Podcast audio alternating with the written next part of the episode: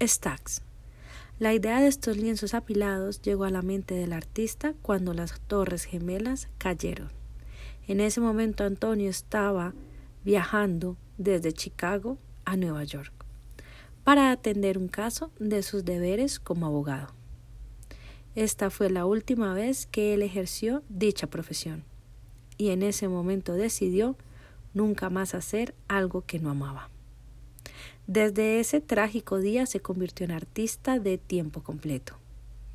Estas estructuras gemelas representan su transición entre dejar de ser abogado y consolidarse como artista, junto con el intento deliberado por mostrar aspectos de los lienzos que habitualmente no observamos, como los bordes con pintura goteada. Adicional a lo anterior, esta obra fue la que dio el nacimiento a la serie Lengua Negra.